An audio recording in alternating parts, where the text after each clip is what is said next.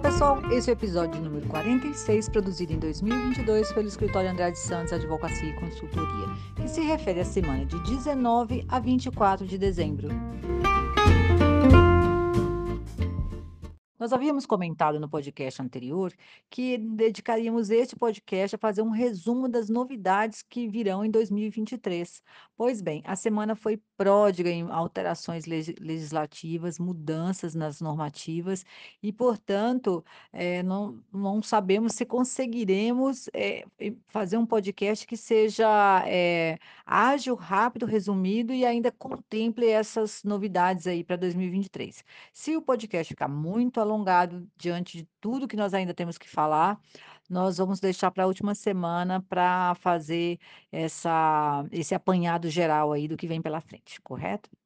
Bom, nós tivemos nessa semana, bem no início dela, a publicação da Portaria 4.098 de 2022, em que o governo estabelece, o governo, através do Ministério do Trabalho, né, estabelece as multas por infrações trabalhistas e também aos regramentos do e-social, quando as informações que deveriam estar lá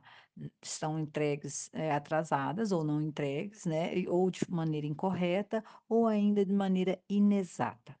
Pois bem, as multas, eh, por infrações trabalhistas, né, multas administrativas, bem dizendo, porque não se trata aqui de multas, eh, que são aplicadas só após um uma decisão judicial, e sim por um órgão administrativo, que no caso são as delegacias regionais do trabalho.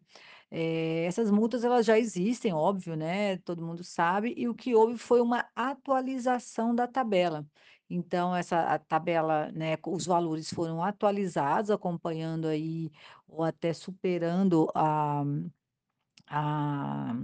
a inflação, e nós temos também a aplicação das multas do e-social. Esse eu considero mais importante, porque nós estamos aí, né, no dia primeiro, eh, nós tivemos no dia 10 de janeiro de 2022, praticamente a última fase, né, a quarta e última fase do e-social para entidades que não sejam governamentais. O E-Social ele está finalizando agora para as entidades públicas, mas para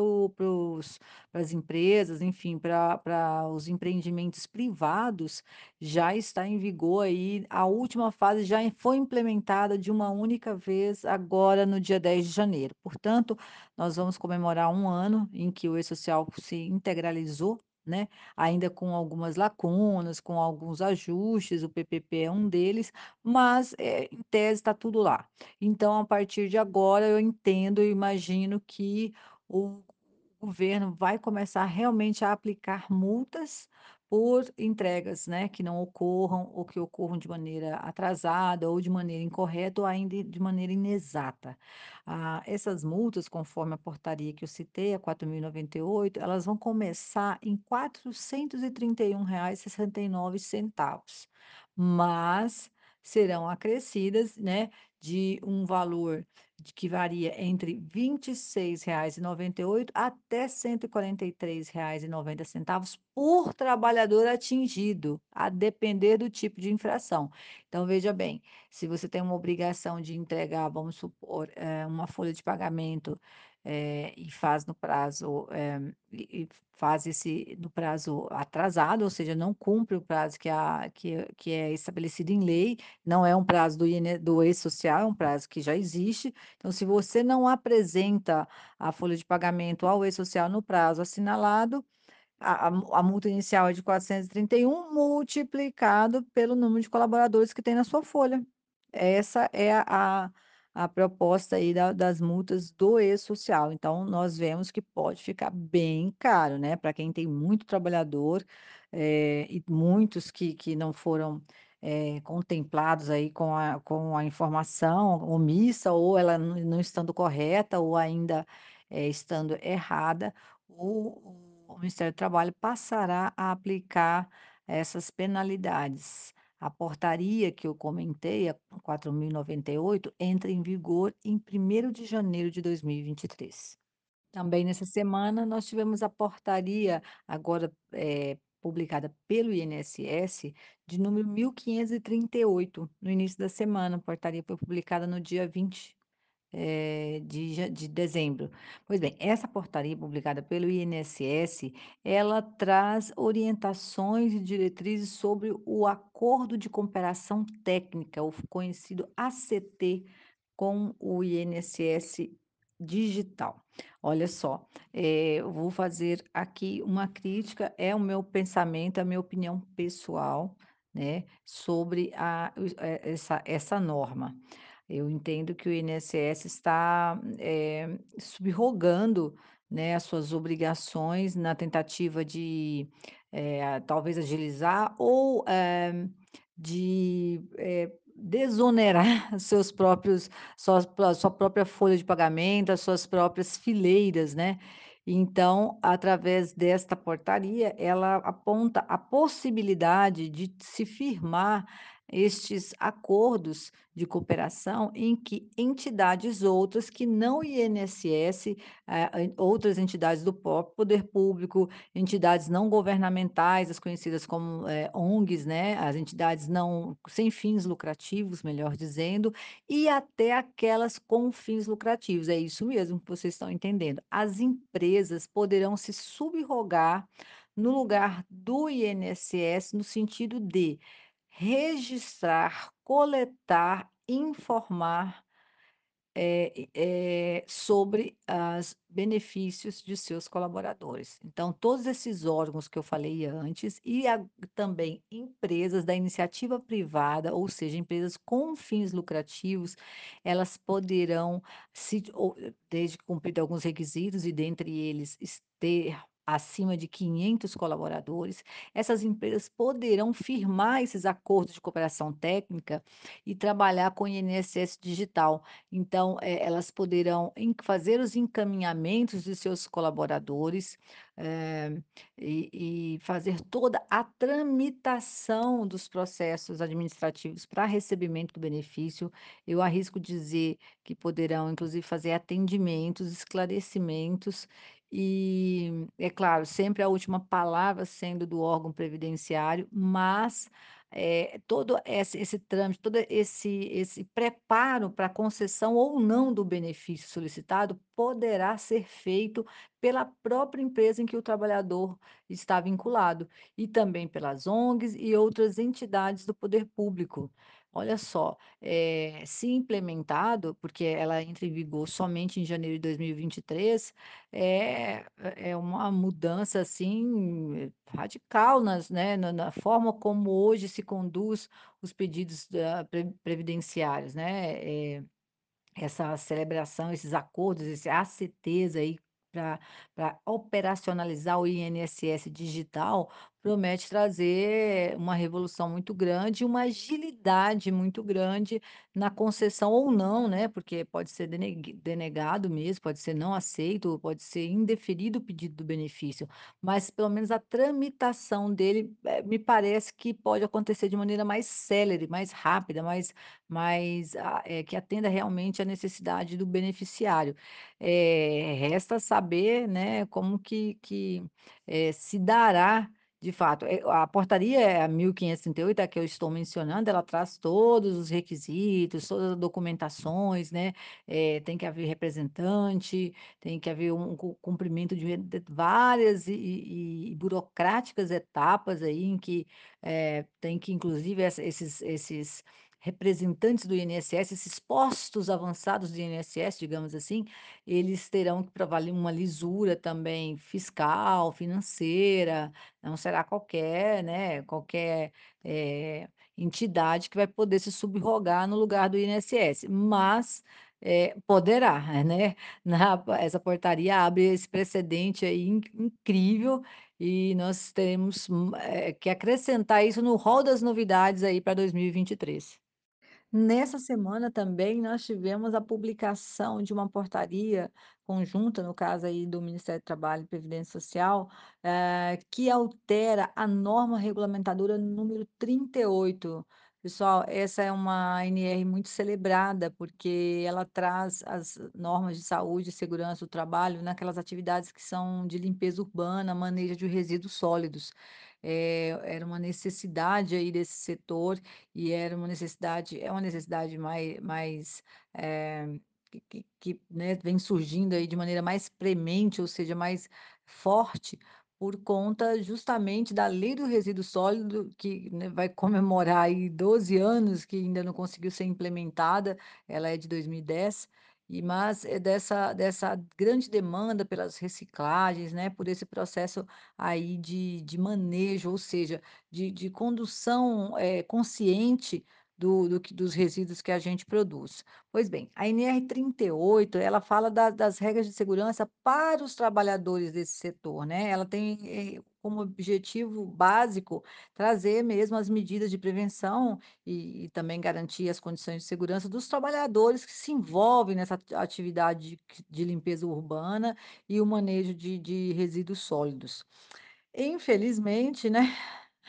a NR38, essa nova redação, ela só vai entrar em vigor a partir de 2 de janeiro de 2024, então nós nos nos permitiremos não, eh, tratar de né, não nos aprofundarmos aí no no tema, porque infelizmente temos aí mais de 1 ano ainda até que ele se se acomode de fato e venha a ser implementado. Mas é importante saber que, eh eh, dentre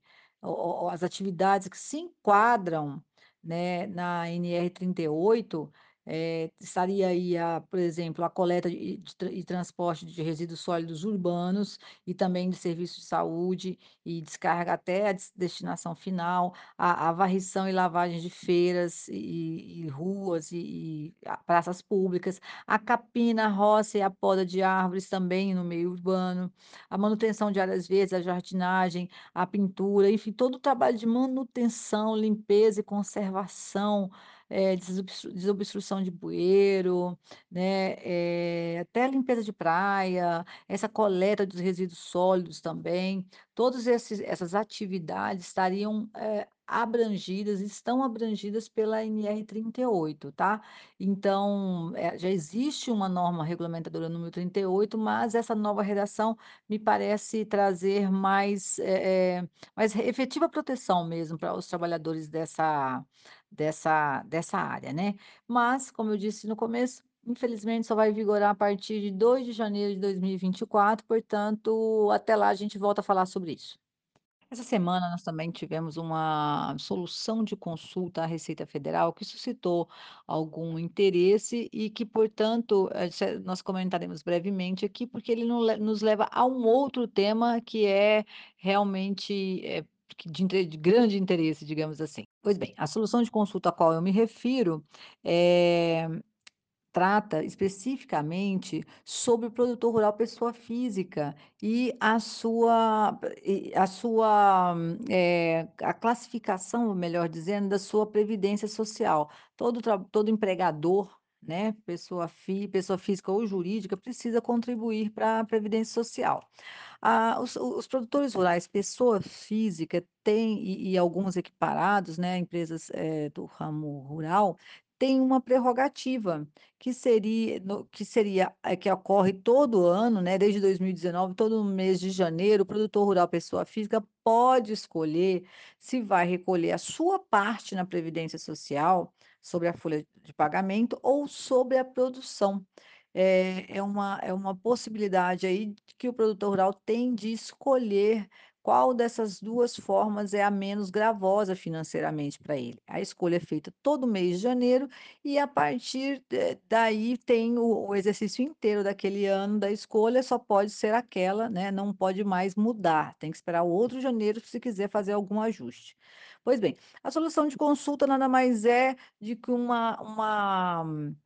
um um um segmento melhor, hum, vamos dizer assim, né, um segmento, eh, desses produtores rurais que que tinham dúvida em relação a qual seria a a a a base de cálculo adequada no caso de de um tipo de contrato de parceria rural, é muito diferente, ele ele é conhecido como contrato de integração, é aquele contrato em que existe uma agroindústria, essa agroindústria faz contratos de parceria com produtores rurais pessoa física, pra que aquela produção seja direcionada exclusivamente ou não, né, enfim, o contrato que vai rezar, para essa agroindústria e aí eles dividem, né, a produção. E aí havia a dúvida do que pode ser considerado como base de cálculo pra esse produtor, tudo que ele produzir ou, eh, ou a agroindústria é que seria a a detentora de de dessa base de cálculo, né.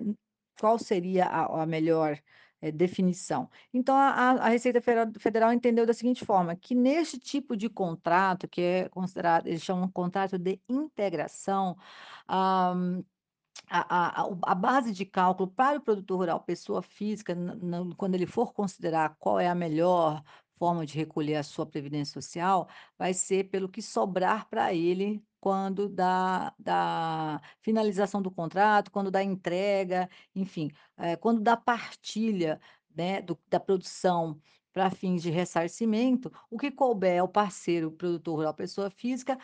é aquilo que será a base de cálculo e não tudo que ele produziu. Então fica aí, né, é um é um nicho, né, uma uma área muito específica, mas como o escritório possui grande, eh, trabalho no setor da da agro do agronegócio, fica aí a informação, lembrando por pra finalizar que nós a partir do mês de janeiro, né, ah, se eu não me engano o vence no dia 20 de janeiro, não tenho certeza da data, mas é por isso que eu tô já avisando antes, que em janeiro é o último prazo, o único prazo, melhor dizendo, é o prazo fatal para que o produtor rural, pessoa física, escolha qual vai ser a forma de recolhimento da da sua parte na previdência social para o INSS, né, se ele vai optar por recolher pela folha ou pela produção. Então, a até a CNA possui uma um um uma espécie de calculadora lá para tentar ajudar o produtor a fazer essa escolha, mas aqueles que possuem seus próprios contadores, eu recomendo que usem os seus próprios serviços para deixar ali num né, numa numa numa plataforma pública, as informações que eu entendo que são, né, muito, eh, sigilosas e e e só devem dizer inte né, interesse ao próprio produtor. Então eu recomendo que usem o contador, o serviço do contador para fazer a escolha.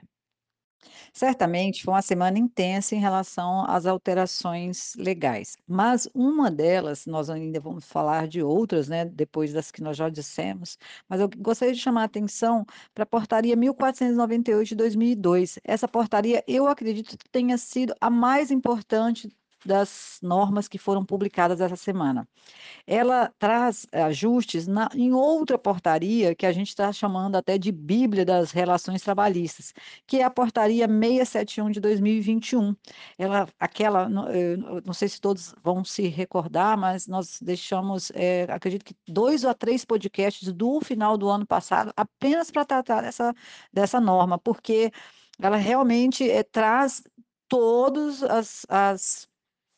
ou boa parte da né, das regras infralegais que regem o os contratos de trabalho e emprego. Eu falo infralegal, porque nós temos a CLT, ela trouxe ajuste à CLT, mas também excluiu e alterou, eh eh, uma infinidade de portarias, instruções normativas. Pois bem, nós temos então agora, neste ano 2022 2022, a Portaria 1498 que vem ajustar a meia 671. São muitas, muitas, muitas mesmo as as mudanças, mas eu vou destacar apenas 2 pra que vocês entendam o o a a importância do do estudo dessa norma. Uma delas trata-se da da da inclusão da obrigação de registrar no e-social o monitoramento da saúde do trabalhador. Essa obrigação não constava na 671 e, por conta do PPP, que agora também não traz as as informações de saúde do trabalhador, ficou ficou a impressão de que não haveria necessidade de cadastrar no e-social aquelas, eh, informações lá do da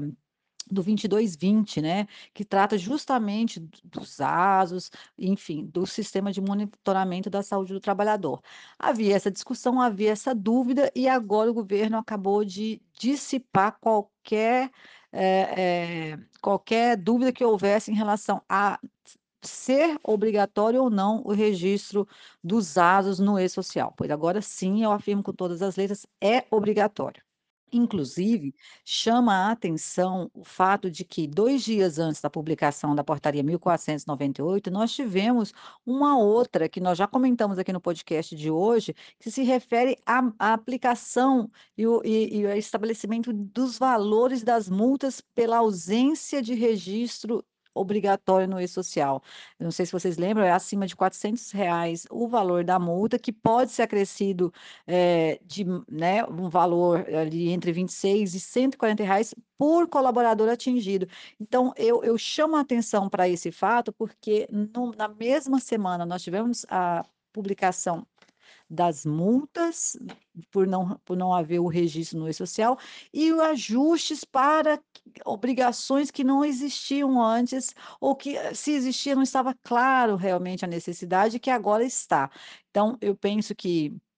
tanto aquela portaria da multa quanto essa, elas entram em vigor em a partir do dia 2 de janeiro de 2023, então eu penso que nós devemos nos antecipar, fazer uma nova revisão de tudo que nós precisamos registrar, porque eu acredito firmemente que nós teremos aí uma temporada forte de multas, ad multas administrativas vindas do Ministério do Trabalho. Eu estou entendendo dessa forma, porque essa movimentação de final de ano, justamente nesse período de festas, ela me parece uma pegadinha de mau gosto do governo em relação aos empregadores. Nós temos ainda um outro ponto que chama bastante atenção na portaria, que é a a regularização, digamos assim, de uma prática recorrente nas folhas de pagamento, especialmente de grandes empresas ou empresas que possuem um número elevado de colaboradores. É a prática de fechamento da folha no dia 20 de cada mês, fechamento das parcelas variáveis, como horas extras, comissões, faltas e atestados. Essa prática não tinha qualquer respaldo legal, mas a portaria 1498 veio dizer que não se vai se considerar mais uma infração essa política. O fato é que a portaria também não traz eh, esclarecimento de como fica a questão fiscal e a questão da apuração dos reflexos dessas horas extras ou dessas parcelas variáveis em outras, como por exemplo, as horas extras nos descansos semanais remunerados. Nós sabemos que as horas extras praticadas agora refletem nestes descansos desse mês corrente, mas quando se apa eh eh, se se leva para o mês seguinte, acaba refletindo na nas nos descansos semanais do mês seguinte, o que é uma prática irregular. Eu não conheço ainda algum se há, eh, sistemas que façam, ah, o cálculo da maneira correta, adequada, ou seja, os 10 dias do mês anterior, refletindo nos descansos semanais remunerados daquele mês, ainda que pagos no mês seguinte. Eh, eu acredito que é aí uma uma, eh, uma necessidade de adequação de sistema, porque isso realmente reflete em, eh, impostos, né, recolhimentos previdenciários, em caso, por exemplo, de reclamatória trabalhista, eh, não há cálculo que que se que se considere correto, né, os contadores, eles consideram o mês e ano fiscal e também, nesse particular, eu chamo a atenção, porque a Receita Federal considera o mês fiscal de 1 a 30 e também, hã, o ano fiscal até o dia 31 de dezembro de cada ano. Então, os sistemas de folha de pagamento precisam se adequar para poder contemplar esse ajuste normativo que é permite, então, o fechamento de folha para parcelas variáveis do eh, a cada eh, no dia 20 de cada mês, 25, né, enfim, que não que não, hã, utiliza o o mês considerado de 1 a 30 para parcelas variáveis, isso é muito importante. O o mês ou suas verbas, parcelas fixas, como salário, essas sim esses sim continuam sendo obrigatoriamente pagos considerando de 1 a 30. Então, como vocês veem, é uma portaria de extrema importância e eu recomendo que seja bem estudada, lembrando mais uma vez que ela entra em vigor já a partir de 2 de janeiro. E dando sequência aí às mudanças que nós tivemos nessa semana, né, as publicações que foram realmente muitas mesmo, nós temos a portaria 4218 de 2022, que altera a NR 35. A NR 35 é aquela que fala de trabalho em altura. Eu não vou comentar, eh, a respeito da do teor dessa portaria, porque ela tem um prazo de vigência aí, eh, maior, né, ela não vai entrar em vigor imediatamente. Aqui nossos clientes aqui do escritório todos receberam a portaria e as as as datas em que diversas partes dela vão entrar em vigor, mas nenhuma para agora, para os próximos dias de dois mil e t 23, na verdade o o prazo, eh, de de vigência inicia em 2024, eh e eu só vou destacar que tudo que for acima de 2 metros do solo, do piso, é considerado trabalho em altura e nós vamos ter muitas alterações relacionadas aí à NR35 para ser implementadas. Lembrando que precisamos conhecer a norma antes para poder, eh, quando ela entrar em vigor, estar com todas as ade adequações prontas. Também ainda no no na seara aí da saúde e segurança do trabalhador, nós tivemos a portaria 4219/2022, que trata da CIPA. Sim, a CIPA. Aqui nós tivemos, eh, agora recentemente, uma importante mudança no que no significado da sigla CIPA, né, que passou a significar Comissão Interna de Prevenção de Acidentes e Assédio. Então, hã, essa portaria que foi publicada essa semana, a 4219, ela vai entrar em vigor junto com a nova redação da CLT que trata do assunto, ou seja, em março de 2023, mas ela estabelece vários ajustes em várias NRs que tratam da CIPA, inclusive da CIPA rural, tá. Então a portaria, ela vai alterar os textos dessa NR para incluir as regras de proteção do trabalhador, da trabalhadora, contra o assédio moral e sexual. Então, eh, eu quero destacar que é preciso realmente começar a trabalhar, porque quando entrarmos em março de 2023, a norma entra em vigor e já entra em vigor tudo que ela estabelece, não é pouca coisa, tem treinamento, tem, eh eh, manuais, cartilhas, eh, planos de prevenção contra essa essa prática odiosa, né, nas relações de trabalho. Então eu recomendo que a portaria, seja estudada, que a 4219, né, ali, eh, NR5, 22, 31, 34, cada um aí no seu segmento, estude e comece a trabalhar pra quando ela entrar em vigor, todos os os as mudanças já tenham, eh, sido implementadas.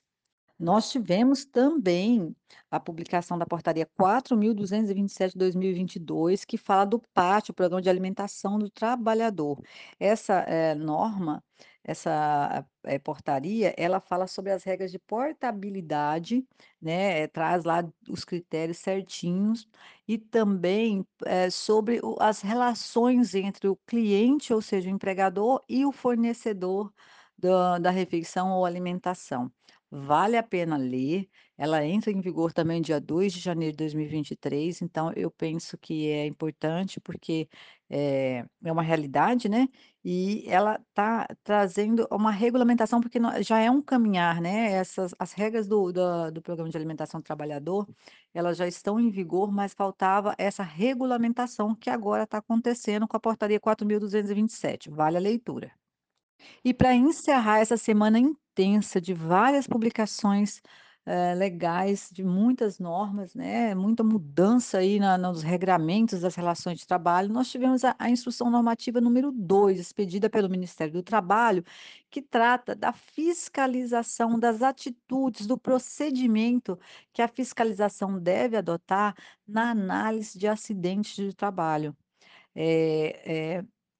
um um uma norma importantíssima, eu acho, assim, que é também, eh, algo que deve ser estudado profundamente, porque estabelece ali o que que o fiscal do trabalho como ele deve agir, o que que ele deve fazer quando ele vai analisar um acidente considerado grave ou que leve à morte do trabalhador. Estabelece inclusive a possibilidade de que essa essa fiscalização, essa análise ocorra ainda que tenha decorrido mais de 2 anos do fato, o que é uma novidade, porque, eh, normalmente não há essa possibilidade, decorrido 2 anos, em tese o Ministério do Trabalho já estaria, eh eh, não poderia mais fazer análise, mas abre exceções para que, isso possa acontecer. Então, eh, eu recomendo a leitura, inclusive a a a a instrução fala de uma guia, é uma guia de que que que traça a receita do bolo para análise de acidentes. É é assim, é é algo é um um documento fundamental, fantástico. Eu encaminhei, os nossos clientes aqui do escritório receberam tanto a instrução normativa quanto essa guia, que é aquela que os fiscais seguem, é o roteiro que o fiscal segue quando vai, eh, fiscalizar um acidente de trabalho. Então, eu recomendei aos clientes aqui do escritório que adotem esse documento como um formulário interno, que é uma forma de trabalhar de maneira muito preventiva em relação a passivo trabalhista e a multas administrativas.